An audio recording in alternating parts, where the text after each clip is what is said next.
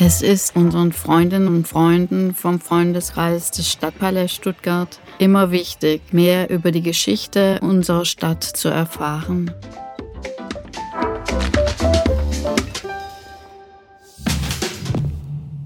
Herzlich willkommen zu unserem Podcast der Stadtgeschichte des Stadtpalais Museum für Stuttgart. Heute mit dem Thema Stuttgart in der Römerzeit. Ja, ich glaube, es gibt keine Zeit, die die Menschen so fasziniert und interessiert wie, wie die Zeit dieser Hochkultur hier in Deutschland. Und ja, Stuttgart spielte da auch eine Rolle. Wie diese Rolle genau aussah, darüber wollen wir heute sprechen. Wie auch schon in der letzten Folge zum Mittelalter sind wir als Gastgeber, ich als Herr Giese und Professor Püter, weit weg von dem Terrain, auf dem wir uns richtig gut auskennen. Und deswegen haben wir uns heute auch wieder Hilfe geholt und einen Experten eingeladen. Ja, und wir haben einen wirklich berühmten Experten, Herr, Herr Püter. Erzählen Sie mal, den haben Sie uns an, ja, also, wie soll ich sagen, eingeworben. Ja, ablösefrei. Mischa Meyer ist sozusagen einer der renommiertesten Althistoriker an der Universität Tübingen mit einem Lehrstuhl beheimatet, Leibniz-Preisträger, also mehr geht nicht in der Geschichtswissenschaft und insofern bin ich ganz glücklich, sind wir ganz glücklich, ihn hier zu Gast zu haben. Ich darf mit einer Beobachtung beginnen. Normalerweise sind Besatzungsmächte in der Retrospektive nicht besonders beliebt. Das ist bei Rom anders. Dort, wo die Römer ihren Fuß auf germanisches Terrain gesetzt haben, da haben sie ein Gütesiegel hinterlassen. Vorbei sind die Zeiten noch vor knapp und mehr als 200 Jahren, wo man in einer gewissen Germanentümelei sang, als die Römer frech geworden und die Varusschlacht meinte und als Heinrich von Kleist mit seinem Drama Die Varusschlacht schon ein nationalistisches, germantümelndes Drama dem Publikum vorlegte. Die Zeiten sind vorbei. Dort, wo die Römer waren, herrscht Kultur und deswegen fragen wir, wann ist denn und warum ist denn die Kultur an den Neckar gekommen? Ja, ich weiß nicht, ob man so sagen kann, die Kultur ist mit den Römern an den Neckar gekommen. Das, das klingt so ein bisschen so, als ob hier vorher überhaupt nichts gewesen wäre und die Leute auf den Bäumen gesessen haben. Das war ja auch nicht der Fall. An den Neckar gekommen sind die Römer ungefähr in der Zeit um 100. Und da ging es zunächst mal eigentlich darum, das Vorfeld der germanischen Provinzen ähm, zu sichern, militärisch abzusichern. Und im Gefolge dieser Absicherung hat sich dann allmählich hier römisches Provinzialleben entwickelt. Das Militär ist die treibende Kraft. Inwieweit kann man sagen, dass das Militär auch der Kultur die Entfaltungsmöglichkeiten gewährt? Also ich spitze das natürlich etwas zu. Äh, Rom als kulturmissionarische Macht äh, und das römische Militär letztlich auch als eine kulturprägende Kraft. Kann man das so stehen lassen? Ja, vielleicht cum grano salis. Das Militär marschiert immer vorne weg. Und das Militär sorgt für Infrastruktur und für Sicherheit und auch dafür, dass dann Kontakte aufgebaut werden können, vor allem dann zu den einheimischen Eliten. Und das römische Militär ist natürlich relativ bunt gemischt. Ähm, die Soldaten kommen ja nicht nur aus Italien, die kommen aus dem ganzen römischen Reich und insofern bringen die natürlich auch sehr viel an ihren an Elementen, Kulturgütern aus ihren eigenen Heimatregionen mit. Also man hat dann äh, Soldaten aus Syrien in den germanischen Provinzen oder aus Afrika oder von der Iberischen Halbinsel. Und da kommt natürlich dann ein interessantes Gemisch zusammen. Das sieht man unter anderem dann etwa an Kulten die durchs ganze Römische Reich äh, sich verbreiten und aus ganz unterschiedlichen Kontexten einfach kommen und entstanden sind. Kann man die Hintergründe noch besser ausleuchten, warum ausgerechnet im Jahre 100, ungefähr um 100, in Cannstatt ein militärisches Lager errichtet wurde. Das war ja die Zeit von drei Jahren, unter dem das Römische Reich, ich glaube, seine größte Ausdehnung überhaupt erreicht hat. Auch Dakien wird erobert. Das ist der Grund dafür, dass die Rumänen eine romanische Sprache sprechen und ein romanisches Volk sind. Bedeutet das, unser Raum hier, der mittlere Neckarraum, ist sozusagen in das römische Einzugsgebiet geraten, als Rom noch voller Kraft strotzte und fähig war, noch einmal expansive Energien zu entfesseln. Ja, also die Region hier um Stuttgart herum ist noch in der ja, sagen wir mal, spätesten Expansionsphase des Römischen Reiches ähm, dazugekommen, etwa unter drei Jahren. Das hat unterschiedliche Gründe. Also man muss im Grunde ein bisschen weiter zurück ins erste Jahrhundert gehen. Man kann eigentlich als Ausgangspunkt den sogenannten Batawa-Aufstand nehmen, 69, 70 nach Christus, der letztlich wiederum eine Folge des Vier-Kaiserjahres war, ein Jahr vorher. Und das wiederum ist eine Folge des Endes der julisch-claudischen Dynastie mit Nero. Also es ist im Grunde so ein bisschen so eine Kettenreaktion. Mhm. Der Batawa-Aufstand wird entfacht im Gebiet äh, der heutigen Niederlande und entsteht eigentlich deshalb, weil die Rheintruppen, die römischen Rheintruppen, in die Bürgerkriege nach Neros Tod verwickelt werden. Das führt zu Unzufriedenheit bei den Hilfstruppen, die zum Teil aus Batavan bestehen.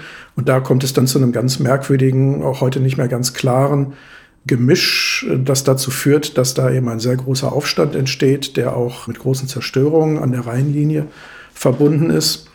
Und das war so ein bisschen ein Weckruf für die Römer. Und nach der Niederschlagung des Bataver-Aufstandes hat man dann angefangen, ganz systematisch den, die Rheinlinie und eben auch Teile des rechtsrheinischen Gebietes zu erschließen und auch abzusichern. Und im Zuge dieser Absicherung entstehen letztlich die germanischen Provinzen. Das hat dann auch noch mal ein bisschen was mit der äh, spezifischen Art Domitians später seine Herrschaft anzugehen zu tun. Und in diesem Kontext wiederum, das, das führt einfach Trajan dann weiter, der weiter noch Infrastruktur ausbaut, der weiter Kastelle anlegt, der die einzelnen Truppenteile nochmal umgruppiert. Und in diesem Kontext wird auch der Raum um Stuttgart herum, der wird dann einfach römisch. Kann man mehr dazu sagen, was das Römerlager in Cannstatt auszeichnet? Ist es sozusagen herkömmliche militärische Infrastruktur oder gibt es Besonderheiten, auf die Cannstatt vielleicht in der historischen Retrospektive besonders stolz sein könnte? Naja, es ist ein klassisches Römerlager. Es entsteht im Zuge der Entstehung des Limes. Das ist ja im Grunde auch ein Produkt dieser Zeit, Domitian, Trajan, über die wir hier reden, und auch der Entstehung ähm, der germanischen Provinzen. Das gehört im Grunde alles in denselben Zusammenhang. Mit der Entstehung des Limes und auch mit dem, was ich gerade beschrieben habe, der Absicherung des Hinterlandes, ähm, die unter Vespasian begann, entsteht dieses Römerlager Bad Cannstatt das entsteht an einer ganz spezifischen Stelle, nämlich da, wo sich mehrere Römerstraßen kreuzen. Eine geht nach Straßburg, eine geht nach Mainz und von da aus geht es dann weiter nach Südosten. Also es ist ähm, ein Verkehrsknotenpunkt, der ist wichtig, der muss befestigt werden.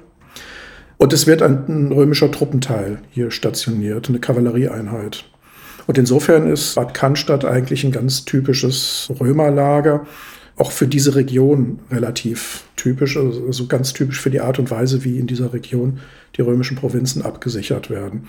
Was sich dann ähm, sekundär entwickelt, und das ähm, hat man sehr häufig bei römischen Militärlagern, das ist eigentlich der Regelfall, ist, dass sich dann allmählich eine Zivilsiedlung im Rückraum des Lagers ausbildet, ein sogenannter Vicus.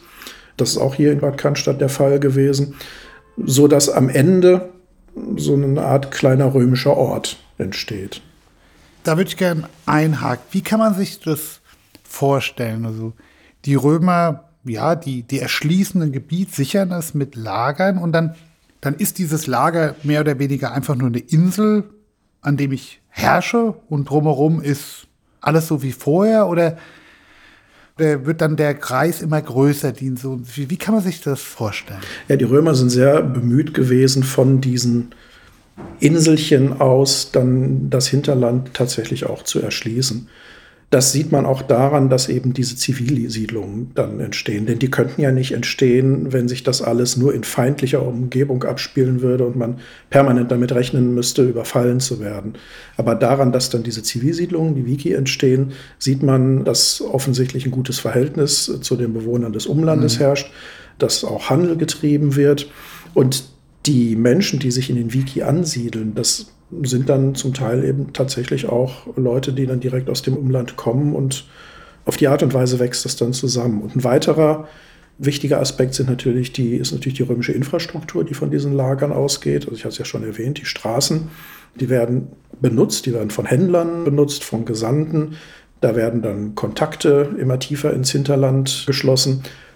Und die Kette dieser Lager mit den jeweiligen Ausstrahlungsbereichen, die sie haben, die führen dann dazu, dass sich allmählich ein Netz bildet, das mhm. sich dann so langsam über die Region legt. Die Frage, die interessiert uns natürlich immer, Herr Püter hat sie beim ersten Mal schon geschrieben. Wo ist Stuttgart Avantgarde? Hieß es noch äh, in unserer ersten Folge. Ich glaube, von Avantgarde können wir wahrscheinlich in der Römerzeit wenig sprechen. Aber natürlich ist Stuttgart oder auch Cannstatt nicht mit Mainz, Mogontiacum oder Trier vergleichbar. Aber ist das ein, so ein Lager, wie es 100 andere gibt? Ist es ein bisschen mehr? Also bitte schonungslos sein, also nicht beschönigen, sondern einfach, ich glaube, das ist wichtig, um ein Gefühl dafür zu kriegen. Es ist natürlich schwer, da jetzt aus der Distanz was äh, zuzusagen. Und es gibt gibt ja auch nicht allzu viel Material über dieses Bad Cannstatter Lager, weil es ja auch nur relativ kurz bestanden hat. Aber ich würde sagen, wenn man so aus der Vogelperspektive drauf guckt, dann ist das, was wir hier in Stuttgart sehen, eigentlich ein ganz normaler, geradezu typischer Vorgang. Ähm, da würde ich jetzt ähm, keine große Avantgarde oder sowas ähm, hineindeuten, sondern das ist die klassischer Art, ähm, wie römische Provinzialisierungsprozesse ablaufen. Das Militär als Kulturbringer, das Militär als eine multikulturelle Truppe, in der sich Soldaten aus dem ganzen riesigen Imperium Romanum versammeln. Und Stuttgart bzw. das Lager in Cannstatt als ein typisches Lager. Weiß man denn, wann die ersten Zeugnisse des Christentums in diesem Cannstatter Lager zu verzeichnen sind? Oder wird es zu den Dark Sides, die wir aufgrund der mangelnden Überlieferungen nicht genau erhellen können? Das bleibt dunkel. Zumal eben dieses Lager hier nur relativ kurz bestanden hat. Und zwar in einer Phase, in der das Christentum ja ähm, noch sehr wenig sichtbar auch in anderen Teilen des Reiches gewesen ist. Und gerade ähm, hier in der Peripherie ist es dann sehr schwierig. Wir haben jetzt schon zweimal die kurze Dauer des Lagers besprochen. Ja, warum war das denn eigentlich? Warum war diese Episode schnell zu Ende? Verlor man? Wurde der Limes verschoben? Weil der Limes läuft ja bei Aalen, richtig? Ja, der Limes ist in der Tat verschoben worden und das ist ähm, der Grund, weshalb dieses Militärlager nur so kurz bestanden hat. Unter Antoninus Pius, also in der Mitte des zweiten Jahrhunderts, ist der Limes ein Stückchen nach Osten verschoben worden. Das hat einen ganz simplen Grund. Man wollte einfach die, die Grenze verkürzen. Hier in dieser Region ging es ja letztlich darum, die Donau mit dem Rhein zu verbinden mhm. und dafür zu sorgen, dass man nicht immer um das Rheinknie herumwandern musste, wenn man von Italien oder von, von den südlichen Gebieten her nach Norden musste. Und deswegen hat man dieses Gebiet hier überhaupt in Beschlag genommen und hat natürlich versucht, diese Landgrenze, die ja eigentlich re relativ untypisch ist äh, für die Römer. Die Römer haben ja eigentlich sonst eher auf Flussgrenzen gesetzt. Und diese sehr lange Landgrenze, die wollte man eben so kurz wie möglich halten. Deswegen wurde Mitte des zweiten Jahrhunderts der Limes nach Osten verschoben. Und das hat dazu geführt, dass man sich am Neckar plötzlich, ja, nicht tief, aber doch ähm, relativ mhm. weit im Binnenland befand und äh, die Kastelle dann direkt am Limes wichtiger wurden. Da wurden dann auch die Truppen hinverlegt. Und deswegen wurde das Lager dann aufgegeben. Die Zivilsiedlung hat noch ein bisschen länger existiert, noch bis etwa Mitte des dritten Jahrhunderts und ist dann im Zuge der Ereignisse, die immer so ein bisschen fälschlich als Limes-Fall bezeichnet werden, dann allmählich auch verschwunden. Gestatten Sie mir die Nachfrage, das kann ich mir also so vorstellen, dass man nicht sozusagen am Rheinfall Schaffhausen bis nach Basel in den Rhein graben musste, hat man gesagt, komm, wir kürzen genau. einmal quer über die Alp. Genau. Und damit das möglich wurde, musste man natürlich das entsprechende Land unter Kontrolle bringen. Deswegen hat man sich überhaupt hier so weit rechts des Rheins rausgewagt. Das ist dann das sogenannte Dekomatenland gewesen. Und da hatte man eben eine sehr, sehr lange Landgrenze, die einfach schwer zu sichern mhm. ist und ähm, problematisch. Und um die möglichst kurz zu halten, hat man das dann einfach versucht zu verändern. Wenn wir jetzt einen Schritt weitergehen, ja, wir sagen dann immer, dass das Militär jetzt seinen Standpunkt auflöst, das ist nachvollziehbar. Und dann sagen wir ja oft, ja, und dann geht diese, diese römische Besiedlung, dieser Vicus zu Ende. Wird er dann einfach aufgegeben oder gehen dann sozusagen von Generation die Generation ähm, römische Gebräuche wieder weg. Also das habe ich oft die Frage, wie kann man sich das denn vorstellen? Die werden doch nicht einfach alle aufgegeben und liegen dann wüst da, oder? Nein, das ist auch, das ist auch viel komplizierter in der Realität. Also zunächst mal muss man sich klar machen, wenn wir vom römischen Heer sprechen, dann sprechen wir natürlich nicht nur von Soldaten, sondern eine römische Armee oder Truppenteile hat auch immer ganz viele Zivilisten im Gepäck, die sowieso immer dabei sind. Das sind Händler, das sind Soldatenfrauen, das sind die Familien ähm, von Soldaten, das sind Prostituierte. Da ist alles Mögliche im Gefolge äh, so einer römischen Truppe. Diese Leute sind natürlich von vornherein dabei. Und dann gibt es Zuzug auch von außen, denn in dem Moment, in dem römische Soldaten irgendwo anwesend sind, ist auch römisches Geld da. Mhm. Und das macht diese Militärlage attraktiv. Dann kommen also noch weitere Händler oder andere Leute, die versuchen irgendwie davon auch zu profitieren. Und so entsteht langsam um diese Lager herum das, was wir dann Zivilsiedlung, Vicus nennen. Und wenn äh, die Truppen abgezogen werden, dann bleiben natürlich einige zurück. Mit den Truppen gehen natürlich auch die Soldatenfamilien und alles, was da dranhängt. Aber in der Zwischenzeit haben sich eben so viele andere da angesiedelt und umherum wird dann inzwischen Landwirtschaft betrieben mhm. und alles. Ähm, das bleibt natürlich bestehen. Aber jetzt eben nicht mehr durch die Soldaten behütet. Cannstatt und damit die direkt an den Neckar angrenzende Region ist sozusagen Leidtragender der geänderten Grenzpolitik des Imperium Romanum. Aber bleiben wir vielleicht beim Limes. Wir sind ja nicht nur fixiert auf Stuttgart, sondern der gesamte mittlere Neckarraum bis hin zum Limes weckt unser Interesse. Der Limes ist zum Weltkulturerbe erklärt worden. Und auch hier wäre die interessante Frage, wie es dazu kommt, dass ein Relikt der Besatzungszeit plötzlich zum nationalen Kulturerbe erhoben worden ist. Das gab ja eine Reichs-Limes-Kommission. Der berühmte Althistoriker Theodor Mommsen hatte den Vorsitz inne. In den 1890er Jahren, das Reich hat Geld dafür gegeben, als nationale Kulturaufgabe in einem Staat, dem Deutschen Kaiserreich, in dem eigentlich die Einzelstaaten noch viel stärker als heute die Kulturhoheit für sich beanspruchten. Das spricht doch dafür, dass zu dieser Zeit das römische Erbe entdeckt wurde, wollte man es sich national einverleiben und warum war der Limes da ein idealer, ein idealer Gegenstand? Also ich glaube schon, dass man sich das römische Erbe national einverleiben wollte. Ich glaube aber nicht, dass Mommsen und seine Mitarbeiter der Reichslimes-Kommission das wollten. Das Interesse von Mommsen war tatsächlich, den Limes zu erforschen in all seinen Details und äh, nach all den Möglichkeiten, die zu seiner Zeit zur Verfügung standen. Und das Problem vorher war, dass man gar nicht so genau wusste an verschiedenen Stellen, wo der Limes eigentlich lang lief. Das war alles noch sehr punktuell und das war ein ziemlicher Flickenteppich an Erkenntnissen, die man hatte.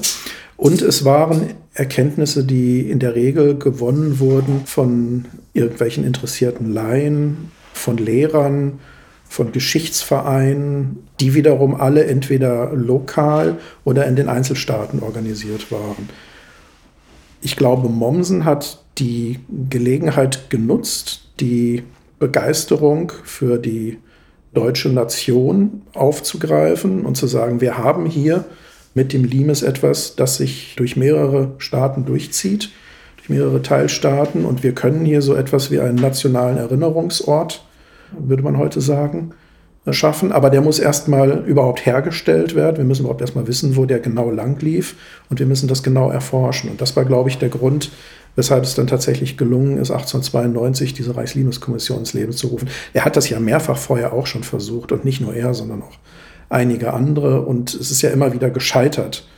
Aber 1892 war dann eben der Moment da, an dem es ähm, funktioniert hat. Also diese nationale Begeisterung würde ich jetzt tatsächlich bei Mommsen relativ instrumentell deuten. Der wollte tatsächlich wissen, wie der Liebes ausgesehen hat. Ich möchte hier noch ansetzen und das ein wenig ausweiten.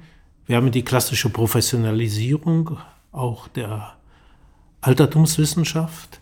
Aber ich möchte jetzt eingehen auf die in den 80er Jahren sagte man Barfußhistoriker, die sozusagen auf eigene Faust hobbymäßig unterwegs sind. Ja, die pensionierten Offiziere, auf die Mommsen immer so spöttisch ja. herabgeblickt hat. Liegt daran nicht auch eine Chance, auch vielleicht heute noch? Ich glaube, der ein oder andere Fund scheint doch immer noch von grabungsbesessenen Hobbyarchäologen gemacht zu werden. Ist die Vorstellung völlig abwegig, dass dann auch die Wissenschaft davon profitiert? Sind das Personen, die dann eher das zerstören, was sie finden? Ich beschäftige mich gerade etwas intensiver mit der Entstehung der professionellen Denkmalpflege. Auch hier ist es die Archäologie, die sozusagen die Bodendenkmäler als solche deklariert, um sie professionell in staatliche Obhut zu überführen und damit auch das Interesse der Öffentlichkeit sicherzustellen, dass diese Funde für die Wissenschaft bewahrt werden. Also wie ist das Spannungsverhältnis mit Antworten? Wenn man heute aufruft, ihr Cannstatter, grabt in eurem Garten. wie viele Meter tief müsste man denn graben, um etwas zu finden? Das kann man so pauschal nicht sagen. Das kommt ähm, immer darauf an, wo man sich gerade befindet. Einerseits gibt es Oberflächenfunde, deswegen macht man ja häufig Surveys. Da hat man es dann wirklich vor der Nase. Kann aber auch sein, dass man tiefer graben muss. Aber ich glaube, das ist eine sehr zweischneidige ähm, Geschichte. Also wir wissen zum Beispiel Kalkriese, der Ort der Varusschlacht, das ist tatsächlich so ein Hobby. Archäologe, von dem das ausgegangen ist, der da die ersten Funde gemacht hat. Aber wenn jetzt hier an meiner Stelle ein Archäologe säße, der würde wahrscheinlich sagen, Leute, lasst bloß die Finger davon, überlasst das den Profis, ihr macht es nur kaputt. Wenn ihr irgendwas findet, sofort sichern, Finger weg und holt die Profis. Natürlich ist man immer dankbar, wenn es zu solchen Funden kommt. Aber in dem Moment, in dem Hobbyarchäologen dann anfangen, diese Funde zu gewinnen und dann weiter zu graben und dann möglicherweise noch zu deuten, wird die Sache ähm, problematisch. Und ich meine, es hat ja einen Grund, dass Archäologie ein ziemlich komplexes Fach ist, das man sehr lange studieren muss, mit verschiedensten Methoden, mittlerweile auch mit sehr vielen naturwissenschaftlichen Methoden. Es ist nicht so einfach. Ich würde gerne einhaken. Also ich habe da auch ein, ein, eigenes Erlebnis. Also in meiner Vorgängertätigkeit in Wiesbaden, liegt ja nah am Limes, habe ich gelernt, dass mit dem Weltkulturerbe, das war in der Zeit, der Limes zum Grabungsschutzgebiet wurde, also dass eben gar nicht mehr einfach so gegraben werden darf, weil man ja hofft, dass wir bald mit ganz neuen Methoden gar nicht mehr graben müssen, um die Fundsituation zu zerstören, um zu wissen, was unter der Erde ist. Aber ich will noch mal auch bei dem Punkt Reichs-Limes-Kommission einhaken, weil wir können ja nicht nur, wir haben die Reichs-Limes-Kommission, wir haben auch am Anfang des 19. Jahrhunderts die Rückbesinnung zu den Römern, zu römische Wurzeln suchen, Staaten gründen sich wie Nassau und auch in Württemberg, die auf einmal anfangen, Altertümer zu sammeln, die Vereine gründen. Und jetzt geht's ja auch weiter. Und wenn wir heute irgendwas in Cannstatt finden, dann versuchen wir auch irgendwie unsere Zivilisiertheit zu beweisen. Oder was machen wir da eigentlich? Man könnte ja nach dem, was Sie erzählen, auch einfach sagen, das war doch eine Episode, die hat 70 Jahre gedauert und eigentlich könnte sie auch niemanden interessieren. Was suchen wir in dieser Zeit? Ja, das ist eine Frage, über die ich auch schon länger nachgedacht und immer wieder, das ist, glaube ich, ganz schwer zu beantworten. Da stecken einerseits natürlich so Ideen hinter, wo komme ich her? Weil man denkt, wenn man in einer bestimmten Region verwurzelt ist, dann kann man das linear zurückverfolgen bis mhm. zu irgendwelchen Vorfahren, die dann tatsächlich aus der Römerzeit stammen. Deswegen gibt es ja heute auch mehr DNA-Untersuchungen, bei denen man dann rauskriegt, man ist zu so und so viel Prozent Thüringer und zu so und so viel Prozent Sachse und irgendwas. Ähm, also da steckt, glaube ich, schon so ein Streben mhm. dahinter, ähm, herauszufinden, wo man eigentlich herkommt.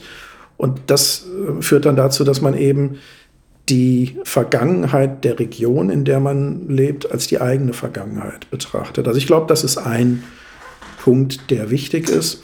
Und dann glaube ich, dass vom Römischen Reich als einem Imperium, das ja doch über mehrere Jahrhunderte hin bestanden hat, was in der Imperiengeschichte ja relativ selten ist, und das dann auch noch diesen komplexen Untergangsprozess nachvollzogen hat, bei dem natürlich das Stichwort Germanen wieder fällt, wo natürlich auch wieder eine Menge von Assoziationen mhm. äh, dranhängen.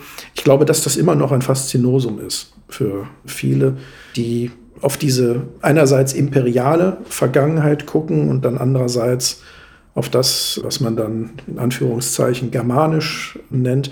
Also ich glaube, da spielen eine ganze Menge ähm, von Komponenten mit rein. Und Ein weiterer Punkt ist, dass die Antike ja auch in der Populärkultur zurzeit unglaublich präsent ist. Also in meiner Generation, wir sind noch mit historischen Romanen aufgewachsen, Felix Dahn oder irgendwas. Das wird heute wahrscheinlich weniger gelesen, aber ähm, es gibt Filme, die auf diesen Romanen basieren und es gibt neuere Filme, die auf den älteren Filmen, die auf den Romanen basieren. Es gibt Computerspiele, es gibt Comics und da ist ein Riesenmarkt entstanden, gerade in den letzten Jahren und Jahrzehnten, der diese Scheinvergangenheit, diese Pseudogeschichte doch irgendwie massiv lebendig hält. Lass mich da noch einen Schritt weitergehen, weil ich glaube, das ist ein. Ja, wir müssen jetzt nicht das römische Cannstatt disqualifizieren, um Gottes Willen. Nö, nö, ja, also, nö, nö. Aber ich glaube, dass es schon interessant ist. Vielleicht suchen wir auch, vielleicht auch als Stadt, einen gewissen Stolz auf eigene Vergangenheit und ja, eine gewisse Identifikation mit dem, das mal war, um vielleicht auch eine Bedeutung in der Gegenwart abzu leiten, weil manchmal kommt es mir so ein bisschen vor, als ob mir jede Stadt mit großer Leidenschaft nach ihren römischen Überbleibseln sucht, weil es sie vielleicht dann jetzt noch wichtiger macht. Und da wäre es dann, glaube ich, schon ähm, auch richtig zu sagen, was Sie gesagt haben, hier, das römische Erbe ist halt immer noch stark und immer noch da und ist vielleicht manchmal äh, ideell größer als materiell. Kann man das so zugespitzt formulieren? Ja, ja das, das würde ich auch so sehen. Und, und auch gerade dieses Streben, ähm, möglichst das, das älteste und die weiteste Vergangenheit. Also, ähm, ich weiß nicht, wie viele Städte sich des Titels rühmen, älteste Stadt Deutschlands oder Europas. Oder so. Das findet man ja gerne und das, das findet man ja auch an Autobahnen dann plötzlich. Also ähm, in Rottweil ist mir das aufgefallen. Da gibt es dann irgendwann plötzlich ein Schild, älteste Stadt Deutschlands. Ich meine, das ist ja eigentlich kein Wert an sich. Also zum einen wäre die Frage, stimmt das überhaupt? Und, und, und zum anderen, was folgt denn daraus? Aber offensichtlich hat das irgendeine identitätsstiftende Kraft, die dahinter steht. Oder man kann zumindest irgendetwas daraus generieren, sonst würden solche Parolen ja nicht ausgegeben. Jetzt haben wir natürlich, ich glaube auch zu Recht, so ein bisschen die römische Epoche zur Episode gemacht. Aber ich glaube, man kann auch fragen, aber ich habe darauf keine Antworten, bin ich ehrlich. Was blieb? Kann man, kann man irgendwelche Linien dann doch ziehen? Zwischen den Gebieten, die römisch besiedelt waren? Nicht macht es einen Unterschied, dass es in Cannstatt ein römisches Lager gab oder macht es dann, wenn man ganz hart ist, keinen Unterschied? Wie? Ich weiß, es ist eine sehr schwierige Frage natürlich, aber es ist schon auch eine, eine Frage, die vielleicht weiterhilft zu verstehen, wie, wie so eine Entwicklung einer Stadt, Stuttgart gibt es ja noch gar nicht, einer Region aussieht. Also ich glaube, das macht einen Unterschied, ähm, wenn man nach Identitätsbildungsprozessen fragt. Mhm. Und dann muss man gucken, wie stark im Einzelnen die römische Geschichte da tatsächlich noch wirken kann. Darüber hinaus wäre ich skeptisch. Ich will jetzt noch einen Schritt weitergehen in der Geschichte. Die römische Zeit geht auch zu Ende, weil dann im Verlauf des dritten Jahrhunderts von Osten her germanische Stämme einfallen. Der in Cannstatt beheimatete VfB Stuttgart hat eine Fangruppe, die nennt sich Schwabensturm. Waren es die Schwaben, die sozusagen das Imperium zum Wanken gebracht haben? Ich habe bei Ihnen gelesen, dass die Bezeichnung Suebi, also Schwaben, als Sammelbezeichnung seit dem 6. Jahrhundert erst in Gebrauch ist. Aber kann man so weit gehen, so mutig sein, zu sagen, es war der Schwabensturm, der hier äh, dieses Imperium an dieser Stelle ins Wanken brachte? Also mit den Sweben ist es ganz kompliziert. Die Sweben tauchen ja schon sehr früh in der Überlieferung auf. Die sind ja bei Cäsar schon ähm, wichtig. Und was wir bei den Sweben sehen, ist, dass das offensichtlich kein Stamm gewesen ist, sondern dass das so eine Art Konföderation gewesen ist, die sich aus ganz heterogenen Elementen zusammengesetzt hat. Man hat auch mal darüber spekuliert, ob es möglicherweise eine Kultgemeinschaft gewesen ist. Glaube ich eher nicht. Ich glaube, das ist ein Kriegerverband gewesen, aber jedenfalls ein sehr heterogener. Also das ist das, was wir so über die kaiserzeitlichen Zweben so halbwegs in Erfahrung bringen können. Die Leute, die im dritten Jahrhundert hier allmählich ankommen, nennen sich ja gar nicht Sweben, sondern die nennen sich Alemannen. Aber da sind offenbar viele dabei gewesen, die doch irgendwie noch untergründig so eine swebische Identität mitgeschleppt haben. Und Im, in dem Moment, in dem es dann tatsächlich eine Alemannia gibt, nämlich als Teil des Merowingerreiches, taucht dann dieser Begriff Svebi, der dann später zu den Schwaben wird, wieder auf. Das heißt, da kommt dann so eine lange verborgen gebliebene Identität wieder hoch. Das ist ein Prozess, den beobachtet man in dieser Zeit ähm, an verschiedenen Stellen, dass so subkutane Identitäten über Jahrzehnte hin im Verborgenen weiterleben können. Aber ob diese Alemannen nun wieder mit dem Untergang der, der Römer in Verbindung gebracht werden können, ist auch eine schwierige Frage. Würde ich sagen, muss man auch sehr differenzieren. Was wir sehen, ist, dass es ab den 230er Jahren hier in der Region vermehrt zu Überfällen und zu Angriffen kommt. Von Kriegergruppen, die erst noch relativ klein und mobil sind und dann immer größer werden, diese Leute nennen sich Alemannen, beziehungsweise werden von den Römern Alemannen genannt. Da wird offenbar die Selbstbezeichnung dann von den Römern auch übernommen. Wir sehen, dass diese Überfälle in den 250er und 260er Jahren sich sehr stark massieren, dass die Gruppen, die kommen, dann auch immer stärker werden. Und wir sehen, dass als Konsequenz davon die römische Truppenpräsenz und auch die römische Administration sich allmählich zurückzieht. Das geschieht aber nicht infolge eines großen Angriffs und ganz plötzlich, sondern das ist ein schleichender Prozess, mhm. der sich über Jahrzehnte hingezogen hat.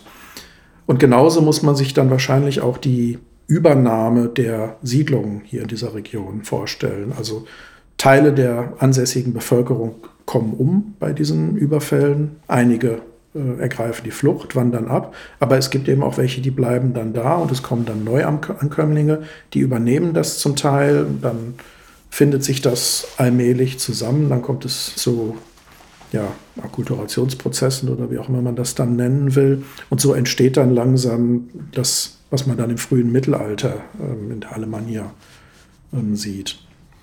Wie muss man sich das vorstellen? Dieser Prozess der Zermürbung der Aufweichung der römischen Herrschaft, die ist ja mit einem Verlust an militärischer Kontrolle verbunden. Dass sich sozusagen Stämme zu einer Kampfgemeinschaft verbinden, sehen wir im French and Indian War in den 1750er, 60er Jahren, als um die großen Seen in Nordamerika herum die Irokesen sich gebildet haben. Und auch sie haben durchaus mit nicht unbeträchtlichem Erfolg an der Seite der Franzosen den Briten anfänglich Schwierigkeiten bereitet. Das ist auch eine Frage der Ausrüstung, der Taktik. Welche Taktik weiß man das? Wenden diese Alemannen an, um eine, wie es scheint, militärisch überlegene hinsichtlich der Qualität der Waffen, der Disziplin und Organisation, eigentlich unschlagbare Truppe doch so zu verunsichern, dass die römische Präsenz allmählich doch ins Wanken gerät. Naja, die römische Truppe ist zumindest zu Beginn des dritten Jahrhunderts in der Konfrontation mit den Gruppen, die jetzt plötzlich auftauchen, eben nicht unschlagbar, weil das römische Heer sehr schwerfällig ist. Das sind große Einheiten, die dann erst mühsam in Bewegung gesetzt werden müssen, die dann über große Strecken erstmal gebracht werden müssen, um zum Einsatzort zu kommen.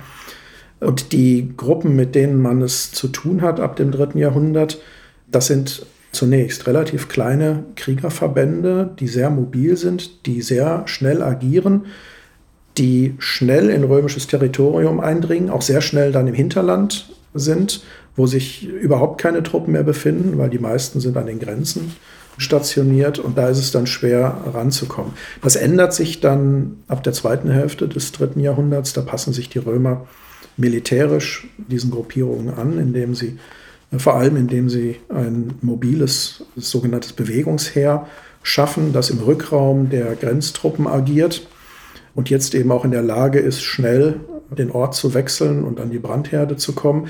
Aber dieser Anpassungsprozess, der zieht sich über mehrere Jahrzehnte hin. Und die Kriegergruppen, mit denen man es zu tun hat, die werden dann eben auch größer.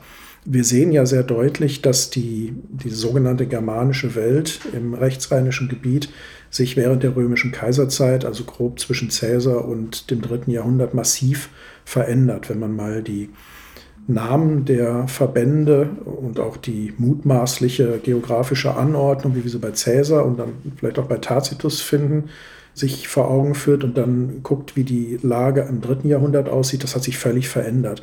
Dieses Mosaik aus unzähligen kleinen Gruppen, die auch sehr fluide und untereinander auch sehr stark häufig verfeindet sind, das ist weg und stattdessen haben wir jetzt diese Großverbände. Das bedeutet aber nicht, dass die intern nicht immer noch ähm, auch mhm. in so kleine Elemente segmentiert gewesen wäre. Aber sie schließen sich jetzt zu diesen Großverbänden zusammen, Alemannen, Franken, Sachsen, Goten und gewinnen dadurch natürlich an Schlagkraft. Aber zunächst mal sind die ersten Überfälle, das sind relativ kleine Gruppen, die aber sehr effizient agieren. Kann man was dazu sagen? Also natürlich interessieren mich die Schwaben auch ein bisschen.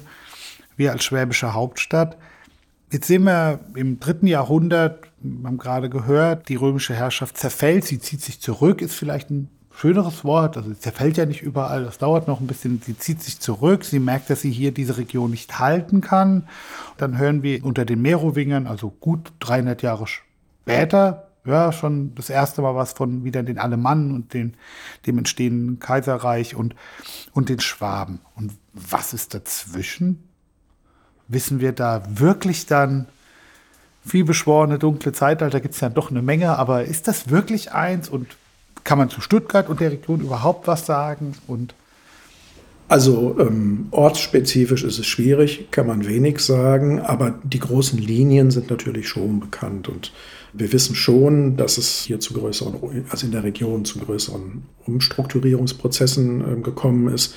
Man weiß archäologisch, dass einzelne Siedlungen aufgelassen werden, also dass die Bewohner sie verlassen. Mhm. Man weiß, dass Zuzügler kommen. Man sieht auch, dass das technische Niveau, auf dem die Dinge sich abspielen, allmählich absinkt. Auch daran kann man erkennen, dass offensichtlich jetzt hier etwas Neues mit anwesend ist.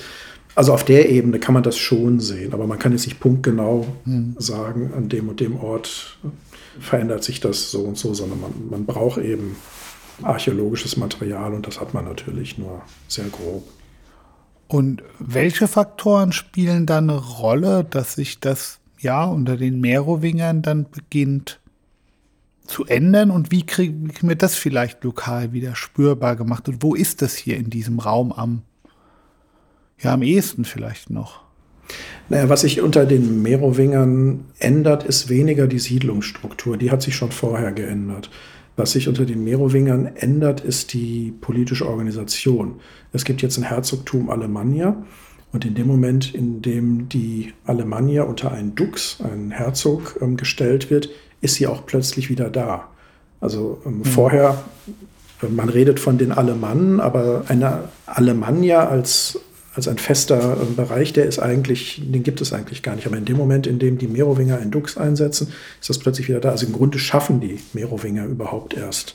Sie schaffen sozusagen eine politische Konstitution, die es uns genau. in irgendeiner Weise möglich macht, sie zu begreifen und die eine Schriftlichkeit erzeugt, die wir vielleicht vorher dann auch einfach nicht haben. Ja, und die aber dann auch für die ähm, Bevölkerung jetzt ja wieder eine neue Identität schafft, ne? dass, dass sie jetzt eben Teile dieser Alemannia sind. Und inwieweit äh, bezieht sich diese Alemannia dann doch vielleicht wieder auf das römische Erbe? Weil wahrscheinlich tut sie es ja, oder? Die römische Geschichte ist allenthalben da. Das ist, das ist ja schon mit der lateinischen Sprache so. Das ist im Recht äh, so.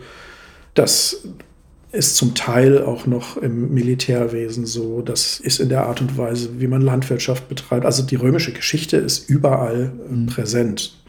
Man hat ja gerade im Recht früher immer gesagt, ähm, das römische Recht wird dann abgelöst durch die Germanenrechte. Das weiß man ja heute, das stimmt ja überhaupt nicht, sondern diese sogenannten Germanenrechte sind ja zumindest großen Teils nichts anderes als eine spezifische Form des römischen Rechtes, das jetzt eben neuen Bedingungen angepasst wird. Also das, das, auch das römische Steuersystem oder so etwas, Teile der römischen Verwaltung, so Titel wie Dux, also das, das ist ja alles römisch. Mhm. Das kommt, bekommt nur neue Kontexte. Also insgesamt scheint es, dass das römische Erbe vital ist, dass es vielleicht unter anderem Namen weiter existiert und lange Zeit dann auch im Zuge einer Renaissance des Germanentums die in der NS-Zeit natürlich eine schlimme Blüte getrieben hat, man des Römischen überdrüssig wurde und überall Germanen am Werk witterte und Heinrich Rimmler mit einer Obsession ohnegleichen Germanenfunde überall ausgraben wollte. Jetzt stellt sich die Frage, in diesem Prozess, dass ein Imperium allmählich zerbröckelt, das German, die germanischen Völkerschaften rücken nach, mit der Bereitschaft zur Akkulturation, sich dem überlegenen kulturellen Erbe der Römer produktiv anzupassen, auch die Religion zu übernehmen. Von außen betrachtet scheint es ja so zu sein, dass der Raum des Mittel, dass der mittlere Neckraum dabei keine Rolle spielt. Oder gibt es irgendein Ereignis zwischen dem vierten und dem achten Jahrhundert, das man mit dem mittleren Neckarraum in irgendeiner Weise verbinden würde? Ist hier 400 Jahre lang sozusagen der Sturm der Geschichte äh, an, an einem Großraum Stuttgart vorbeigegangen, sodass es keine erinnerungswürdigen Personen gibt. Mittlerweile bekommen ja auch die Germanen als Heerführer einen Namen. Vorher waren sie ja namenlos. Jetzt kennt man sie an, auch respektvoll als Heerführer, die einen Namen verdienen. Naja, es ist, haben wir, wir haben aber keinen aus dem Mittelleckerraum stammenden Heerführer, der sozusagen jetzt als Häuptling des Schwabensturms einer Wiederentdeckung harren würde? Naja, es ist schwierig. Wir kennen natürlich im vierten Jahrhundert ein paar Namen, so Leute wie Wadomar, ähm, so Alemannenführer, die ähm, aktiv gewesen sind. Aber das ist nicht speziell auf den mittleren Neckarraum bezogen, sondern da müsste man den Radius ein bisschen weiter fassen. Da käme man zur Schlacht ähm, bei Straßburg ähm, etwa, das ist auch nicht weit weg von hier da kann man schon sehen, dass hier, dass die Region doch zumindest umkämpft war, dass hier auch einiges los gewesen ist. Wir wissen, dass verschiedene römische Kaiser hier agiert haben. Ähm, also Julian, wie gesagt, Schlacht bei Straßburg, Valentinian I. Wir wissen, dass, also zum Beispiel aus Ausonius ähm, wissen wir und aus Symmachus wissen wir, dass es hier Kämpfe gegeben hat. Gibt die berühmte Bissula, ein alemannisches Mädchen, das bei Ausonius vorkommt, dass er praktisch ähm, so als, als Sklavin, als Kriegsgefangene bekommen haben will, wenn das nicht ähm, dichterische Fiktion ist. Das ist alles ganz umstritten, aber ähm, nehmen wir es mal beim Wort. Ähm, also solche so kleine Einblicke hat man. Also wir sehen, dass hier schon noch sehr viel Leben auch war, aber es ist eben im mittleren Neckarraum auch keine große Stadt, die es jetzt irgendwie zu umkämpfen gegeben hätte. Und wie gesagt, Straßburg ist dann das nächste und da hat man dann prompt auch wieder eine Überlieferung. Wenn wir hier eine Stadt hätten, eine große, also wenn, wenn Bad Cannstatt zu einer großen Stadt sich entwickelt hätte, dann hätten wir mit Sicherheit auch eine Überlieferung und könnten einiges ähm, dazu sagen. Aber so sehen wir halt nur relativ grob. Wir wissen aus Amiens vor allem, dass hier im vierten Jahrhundert heftige Kämpfe getobt haben. Ich möchte bei den Namen ansetzen. Wir leben ja in einer Zeit, wo die Namensgebung sehr vielfältig ist. Man muss sich nur anschauen, wie die Hoch- und Tiefdruckgebiete heißen, dann bekommt man einen Einblick in die Vielgestaltigkeit der Namensgebung. Welche Namen könnte man dann wiederentdecken? Vadoma, Bissula. Was, wenn man jetzt einen cleveren Stadtmarketing-Manager hätte, der sich sagt, es gibt einen Bedarf nach Namen, die ungewöhnlich sind. Und viele Eltern wollen ja ungewöhnliche Namen ihrem Kinde bieten. Es muss ja nicht der 25. Kevin sein oder der 31. Boris. Fradoma, Bissula, haben Sie noch andere Empfehlungen?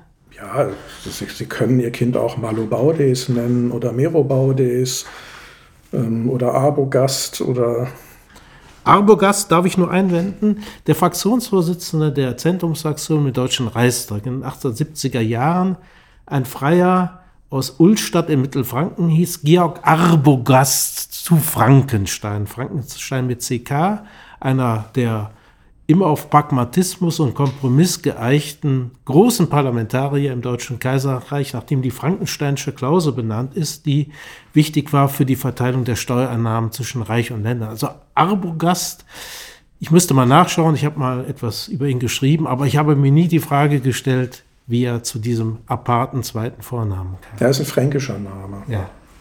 Also Arbogast, der Name, der ist mehrfach belegt und gerade hier für den germanischen Raum kommt er kommt ja häufig vor. Also da gibt es ähm, eine ganze Reihe ähm, an interessanten Namen. Die Frage ist natürlich nur, wer will das seinen Kindern antun? Sivadoma oder Bissula oder äh, so zu nennen oder Merobaudes oder weiß ich nicht. Ja, lassen Sie uns zum Abschluss Video, ja. Wir haben es ja schon ein bisschen besprochen. Also so wie ich mir das jetzt vorstelle, haben wir im, im dritten Jahrhundert eine Wanderungsbewegung von Menschen, die aus dem Osten hierher kommen. Und die werden dann, so wenn ich sie richtig verstehe, hier in der Region ansässig und werden dann jetzt auf jeden Fall zu den Schwaben, auch wenn sie vielleicht nicht im Schwabensturm die Region genommen haben. Was wissen wir über diese Menschen? Wo kommen die ursprünglich her, um jetzt auch schon auf unsere Vorfolge, die letzte Folge des Podcasts zu kommen? Was kann man über diese Menschen sagen? Also auch das ist wieder ganz kompliziert, wie immer, weil da natürlich die schriftliche Überlieferung uns komplett verlässt. Was wir wissen, ist, dass es ähm, uralte, ein, ein uraltes Wegenetz durch Europa gegeben hat, das in dieser Zeit auch verwendet worden ist. Was wir auch sehen, ist, dass im heutigen Südskandinavien, dass in den Regionen, die ja im heutigen Ostdeutschland beginnen und dann weiter ähm, in Richtung Ostmitteleuropa und auch Südosteuropa, in der römischen Kaiserzeit, das geht im Grunde im zweiten Jahrhundert los, ähm, dass es da sehr große soziale Veränderungen mhm. und zum Teil auch Verwerfungen gegeben haben muss. Das kann man zum einen daran sehen, dass vor allem in Südskandinavien die Zahl der äh, in Mooren und Seen versenkten Waffen zunimmt. Das sind Waffen besiegter Gegner. Das heißt also, mhm. da ist offensichtlich ein größeres Konfliktpotenzial äh, plötzlich vorhanden. Es hat mehr Konflikte gegeben. Und wir sehen das in Mittel- und Osteuropa an den sogenannten Fürstengräbern. Also ähm, Grabstätten, die besonders reich ausgestattet sind und ähm, eben deutlich machen, dass jetzt eine Elite entstanden ist, die auch die Möglichkeit hat, sich als eine solche ähm, zu präsentieren durch entsprechende Grabbeigaben. Und die Tatsache, dass solche Grabbeigaben überhaupt existieren, deutet man heute so, dass das Hinweise auf soziale Spannungen und auch auf Konflikte sind. Also früher hat man gesagt, das hat was mit Jenseitsglauben zu tun. So ist man heute ein bisschen vorsichtiger, sondern und ich finde das auch plausibler, ähm, dass man sagt, in dem Moment, in dem ich meinem Verwandten bei der Bestattung, wenn die ganze Gemeinschaft anwesend ist und das sieht, indem ich zeige, ich kann es mir leisten, ich lege ihm eine wertvolle Waffe mit ins Grab und diesen und jenen Schmuck, da kann ich entsprechende Ansprüche Führungspositionen erheben, weil ich eben diese entsprechende Power im Hintergrund habe. Und damit hängt das offensichtlich zusammen. Das sehen wir ab dem zweiten Jahrhundert und dann verstärkt auch im dritten und vierten. Und das steht offensichtlich im Hintergrund dieser neuen Mobilität, die wir dann in Richtung Römisches Reich sehen. Diese sozialen Veränderungen kommen nicht von ungefähr, sondern die sind größtenteils wahrscheinlich von den Römern generiert. Denn die Römer hatten ein hohes Interesse daran, die Situation jenseits ihrer Grenzen im Barbarikum halbwegs unter Kontrolle und halbwegs übersichtlich auch zu halten. Und das haben sie dadurch gemacht, dass sie sich einzelne Personen aus den dortigen Gemeinschaften rausgepickt haben, die sie zu besonderen Ansprechpartnern gemacht haben, die sie dann entsprechend mit Ehrentiteln und mit Geschenken und so weiter ähm, ausgestattet haben. Und das hat in den Gemeinschaften im Barbarikum natürlich eine irrsinnige Wirkung entfacht, wenn dann plötzlich eine Person da war, die ein römisches Prunkschwert hatte oder die plötzlich römisches Geld zur Verfügung mhm. hatte und, und was auch immer. Das hat natürlich die sozialen Verhältnisse in diesen Gemeinschaften vollkommen durcheinandergewirbelt. Das ist ein Prozess, der im Grunde im ersten Jahrhundert einsetzt, dass die Römer im Barbarikum so aktiv werden. Wir sehen das ab dem zweiten Jahrhundert an den archäologischen Funden, dass diese sozialen Prozesse jetzt Wirkung entfalten. Und im dritten Jahrhundert merkt man dann, was das für Folgen hat.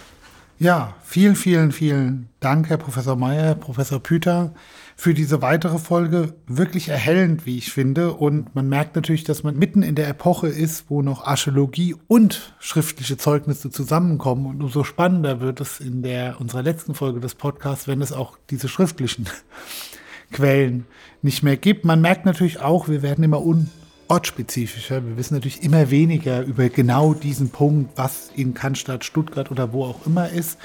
Aber das macht diese Reise in die Vergangenheit nicht unspannender. Und ja, ich freue mich, dass Sie auch beim nächsten Mal wieder zuhören. Vielen Dank für das Zuhören diesmal und bis zum nächsten Mal. Dankeschön.